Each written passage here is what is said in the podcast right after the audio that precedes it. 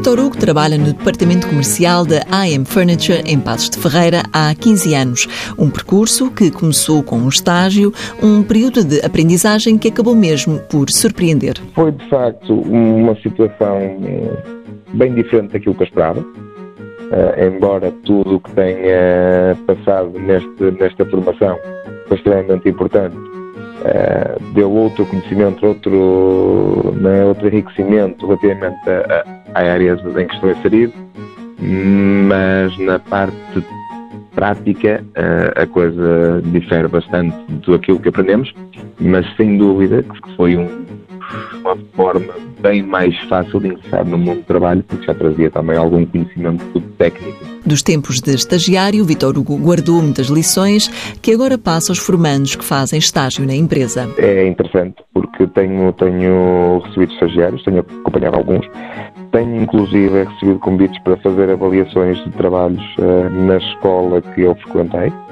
e é de certa forma interessante. Uh, para mim é uma vivência, um reviver daquilo que eu passei quando comecei no mundo do trabalho. De certa forma também me sinto mais confortável para ajudar em algumas situações porque consigo combater os problemas que eu passei na altura. Uh, o suporte não, foi, não era tão grande uh, e compreendo.